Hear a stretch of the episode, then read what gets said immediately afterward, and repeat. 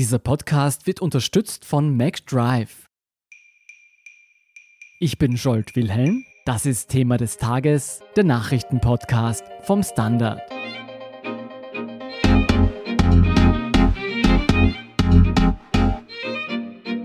Das Coronavirus ist in Österreich angekommen und die Behörden arbeiten auf Hochtouren, um eine weitere Ausbreitung zu verhindern. Welche Schutzmaßnahmen ergriffen werden, wie gut das Gesundheitssystem vorbereitet ist und was man wissen muss, wenn man einen Urlaub geplant hat oder beruflich verreisen muss, erklären Gabriele Scherndl und Bettina Pfluger vom Standard. Und falls Sie es verpasst haben, in unseren letzten beiden Folgen sind wir den Fragen nachgegangen, wie gefährlich das Coronavirus wirklich ist und was man tun muss, wenn man angesteckt wurde. Ela, was wissen wir bisher zu den beiden bestätigten Fällen in Tirol? Also diese beiden Fälle in Tirol, das sind die ersten Fälle, die jetzt nun tatsächlich in Österreich bestätigt wurden. Also die ersten, die tatsächlich mit SARS-CoV-2 infiziert sind. Das ist ein junges Paar, die waren in Italien, in Bergamo. Und das liegt in der Lombardei. Das ist eben die Region in Italien, die am stärksten betroffen ist. Da gab es tatsächlich auch schon einige Todesopfer. Und die sind am Freitag von Bergamo zurück nach Österreich gefahren haben dann übers Wochenende Symptome gezeigt, leichtes Fieber, sind dann selbstständig in einer Klinik und wurden am Dienstag auch noch positiv getestet auf das Virus. Die Italienerin, die 24 Jahre alt ist, die arbeitet als Rezeptionistin in einem Hotel in Innsbruck. Und deswegen gibt es da jetzt auch Untersuchungen und Ermittlungen, mit wem die Kontakt hatte. Mittlerweile sind die beiden aber wieder fieberfrei. Und weiß man, ob diese beiden Personen andere Leute angesteckt haben? Das versucht man eben momentan herauszufinden. Die Landessanitätsdirektion macht jetzt eine Zusammenarbeit mit der Polizei. Die schauen jetzt, mit wem hatten die beiden Kontakt. Dadurch, dass die Frau in einem Hotel arbeitete, waren das natürlich recht viele Menschen. Da konnte man jetzt 62 Menschen ermitteln. Die wurden auch getestet. Da werden momentan die Testergebnisse abgewartet. Isoliert wurden jetzt insgesamt zwölf Menschen. Neun davon sind Mitarbeiter und Mitarbeiterinnen aus diesem Hotel eben, in dem die junge Frau gearbeitet hat oder arbeitet und drei sind aus dem persönlichen Umfeld. Die sind jetzt einmal vorsichtshalber in Quarantäne, teilweise zu Hause, teilweise auch in einem anderen Hotel, je nachdem, ob die allein leben oder nicht. Und da wird halt jetzt geschaut, ob die sich angesteckt haben oder nicht. Die beiden Fälle in Tirol waren ja nicht die ersten Verdachtsfälle in Österreich. Wie viele Verdachtsfälle gab es bisher? Ja, na, die waren ganz und gar nicht die ersten. Es gab über 300 mittlerweile in ganz Österreich und die beiden in Tirol waren eben die ersten, die tatsächlich positiv getestet wurden. Erst heute hat in Wien ein Verdachtsfall große Aufmerksamkeit erregt. Da ging es um eine Lehrerin, die im Verdacht stand, infiziert zu sein. Da wurde dann eine ganze Schule gesperrt, die Schüler und Schülerinnen durften nicht raus. Aber da hat sich dann auch relativ schnell geklärt, dass der Verdachtsfall unbegründet war. Die Frau wurde negativ auf das Virus getestet. Du hast jetzt schon zweimal diese Vorsichtsmaßnahme erwähnt, dass Bereiche abgesperrt oder eingegrenzt werden oder manche sogar unter Quarantäne gestellt werden. Was wird denn konkret unternommen, um einen größeren Ausbruch zu verhindern? Nun, da gibt es jetzt verschiedenste Bestrebungen. In Italien ist es ja erst Moment einmal nicht so gut gelungen, dass sich da jetzt mehr Menschen infizieren. Prinzipiell werden Behörden nicht müde zu betonen, dass es wichtig ist, sich die Hände zu waschen und auch Gesichtsmasken werden immer wieder diskutiert, da gibt es aber keine Empfehlung, dass man die jetzt tragen soll. Zusätzlich dazu wurden zum Beispiel Reisewarnungen ausgesprochen, etwa nach China oder eben jetzt auch für die betroffenen Regionen in Italien. Und da hat auch der Bundeskanzler Sebastian Kurz jetzt nochmal ermahnt, dass man sich an die halten soll, wenn es diese Reisewarnungen schon gibt.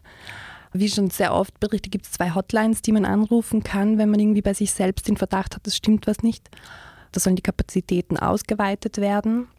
Zusätzlich hat etwa die ÖBB jetzt noch angekündigt, ihre Züge gründlicher zu reinigen. Also da gibt es rundherum Bestrebungen, dass man das irgendwie eindämmt.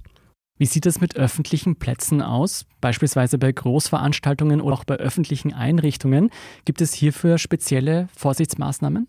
Also, dass Großveranstaltungen abgesagt werden oder dass Kindergärten und Schulen geschlossen werden, das steht aktuell nicht zur Debatte. Das hat der Gesundheitsminister Rudolf Anschober heute auch extra nochmal betont.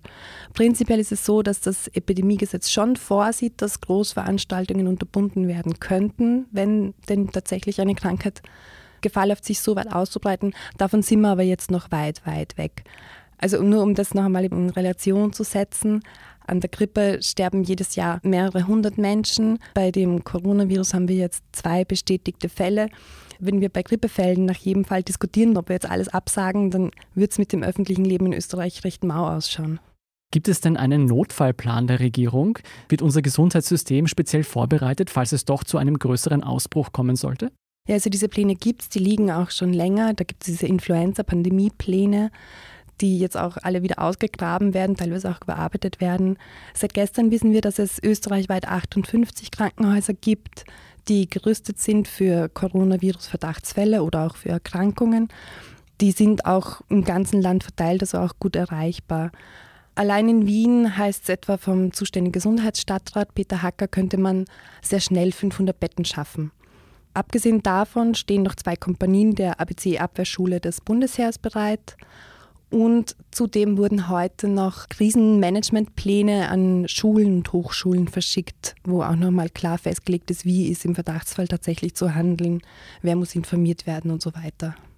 In unserem gestrigen Podcast meinte der Virologe Steininger, dass Österreich auch sehr, sehr viel gelernt hat seit den letzten SARS- und MERS-Ausbrüchen. Wie arbeiten denn die Behörden mit anderen Ländern zusammen, in denen das Virus schon ausgebrochen ist? Also da gibt es einen recht intensiven Austausch. So haben sich zum Beispiel erst heute die EU-Gesundheitskommissarin und die Gesundheitsminister und Ministerinnen von sehr vielen Ländern, darunter Frankreich, Schweiz, Slowenien, Kroatien, Deutschland, Italien und Österreich getroffen, um eben da gemeinsame Strategien auszuarbeiten. Und von unserem Gesundheitsminister Anschober hieß es dazu auch, die Bekämpfung des Viruses steht jetzt ganz vorne auf der Agenda dieser Länder und die schauen ihm jetzt auch alle nochmal ihre Pandemiepläne an und wie man da im Ernstfall umgehen muss damit. Gibt es spezielle Schutzmaßnahmen an den Grenzen? Derzeit ist es so, dass am Flughafen in Wien Schwächert bei Flügen, die aus China ankommen, die Temperatur der Passagiere gemessen wird. Abgesehen davon gibt es noch keine speziellen Schutzmaßnahmen und es ist auch nicht nötig, wie Behörden immer wieder betonen. Nur weil die Frage immer wieder aufkommt, gibt es Pläne, die Grenzen dicht zu machen, sollte es zu einem größeren Ausbruch kommen? Also erst heute hat die Regierung noch einmal ausdrücklich betont, dass das nicht nötig ist. Das Bundeskriminalamt aber hat vorsichtshalber schon einmal gesagt, man könnte schon Maßnahmen sehr rasch umsetzen. Laut dem Generaldirektor für die öffentliche Sicherheit, Franz Lang, soll es aber möglich sein, binnen einer Stunde Grenzkontrollen an der italienischen Grenze anzuordnen. Wie gesagt, der Gesundheitsminister betont aber, dass das momentan nicht nötig ist und auch die Wirtschaftsministerin Margarete Schramböck sagt, eine Grenzschließung steht momentan absolut nicht zur Debatte. Bettina, wir haben eben von Ela gehört, dass die Regierung von einer Grenzschließung absieht. Welche Empfehlungen gibt es denn für Österreicher, die bereits eine Reise oder einen Urlaub im Ausland geplant haben? Also zuerst mal würde ich sagen, Ruhe bewahren und die Lage gut beobachten. Mhm. Denn nur weil es ein paar Krankheitsfälle in einem Land gibt, heißt das ja noch nicht, dass die Lage dort außer Kontrolle gerät.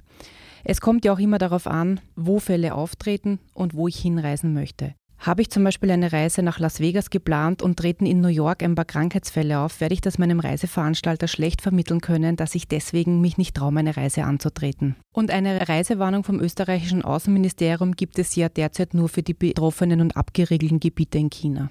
Okay. Bieten denn Reiseveranstalter, Hotels oder Fluglinien die Möglichkeit an, die Kosten zurückzuerstatten oder umzubuchen zumindest? Also da ist im Moment die Lage noch sehr unterschiedlich. Eines muss man schon sagen, alle Reiseveranstalter wissen um die Angst der Reisenden Bescheid und sind in Alarmbereitschaft. Es tagen auch die Krisenstäbe bei den Reiseveranstaltern und auch sie beurteilen die Lage von Tag zu Tag. Das Verkehrsbüro etwa, zu denen Hofer Reisen oder Ruefa gehört, bieten für sämtliche Italienreisen bis 31. März jetzt schon mal gratis Umbuchungen an. Bei der TUI ist das noch nicht der Fall. Dort gelten noch die ganz normalen Storno-Bedingungen auch für Italienreisen. Aber wie gesagt, auch hier wird die Lage von Tag zu Tag neu bewertet. Bei der Auer haben wir schon gesehen, dass die China-Flüge gestrichen worden sind. Es wird sich zeigen, wo noch Krankheitsfälle auftreten und wie dann adäquat darauf reagiert wird. Greifen in solchen Fällen auch Reiseschutzversicherungen? Nein, im Moment noch nicht, denn bei den meisten Reisestornoversicherungen ist es nämlich so, dass behördliche Maßnahmen, wie wir sie etwa in Italien jetzt gesehen haben, oder Epidemien vom Versicherungsschutz explizit ausgesprochen sind. Solange es noch keine offizielle Reisewarnung des österreichischen Außenministeriums in ein betroffenes Gebiet gibt, gelten bei der Absage einer Reise die offiziellen Stornobedingungen und hier heißt es, je knapper vor der Reise storniert wird, desto höher sind die Kosten, die man noch tragen muss. Bestenfalls ist man hier auf das Goodwill des Reisepartners angewiesen. Es wird Kulanzlösungen in solchen Fällen natürlich auch geben, aber auf höhere Gewalt kann man sich im Moment noch nicht berufen, was eben eine Voraussetzung wäre für ein kostenloses Storno. Und Krankheitsfall gilt bei einer Reisestorno-Versicherung auch nur für den Reisenden oder seine Mitreisenden als Grund, um hier in eine Stornierung zu kommen. Wie ist es denn mit Menschen, die beruflich verreisen müssen? Gibt es da spezielle Empfehlungen oder Schutzmaßnahmen? Also die Arbeitgeber müssen ihre Mitarbeiter bestmöglich vor einer Ansteckung schützen. Das heißt, es ist von Dienstreisen in Regionen, für die eine partielle Reisewarnung oder eine generelle Reisewarnung gilt, natürlich abzuraten. Es gibt ja heute schon die Möglichkeit, vieles über Videokonferenzen mal zu besprechen oder vorab zu erledigen. Gibt es eine Reise, die wirklich als dringend eingestuft wird und nicht aufschiebbar ist, dann sollten die Reisenden natürlich mit den nötigen Schutzmaßnahmen wie Schutzmasken, Handschuhe, Desinfektionsmittel etc. vom Arbeitgeber ausgestattet werden.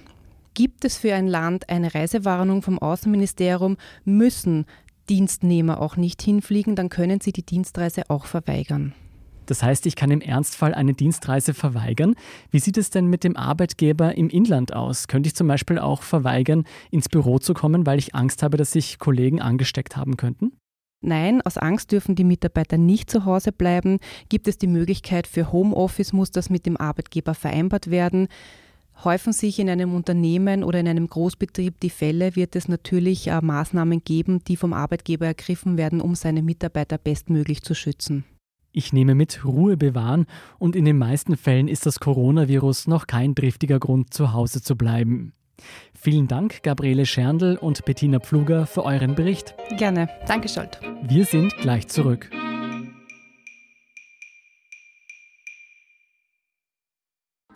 Wenn du heute deinen Bad Hair Day hast oder du deinen Jogger nicht ausziehen willst, wenn du gerade den Führerschein bestanden hast oder es einfach schnell gehen muss, dann stell dir vor, McDonald's bringt's ins Auto.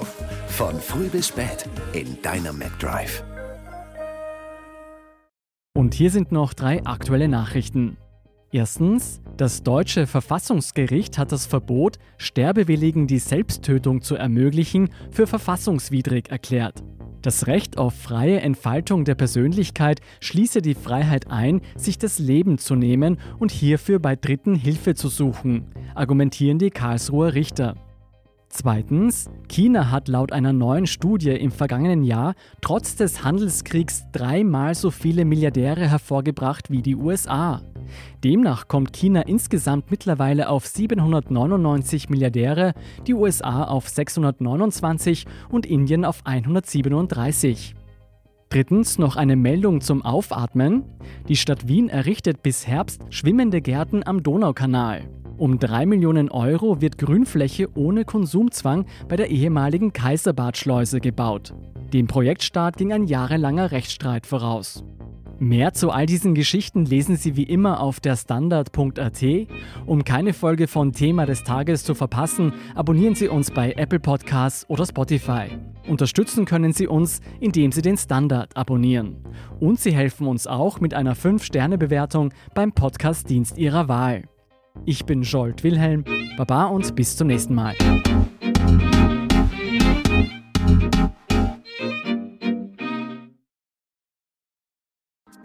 Wenn du heute deinen Bad Hair Day hast oder du deinen Jogger nicht ausziehen willst, wenn du gerade den Führerschein bestanden hast oder es einfach schnell gehen muss, dann stell dir vor, McDonald's bringt's ins Auto. Von früh bis spät in deiner McDrive.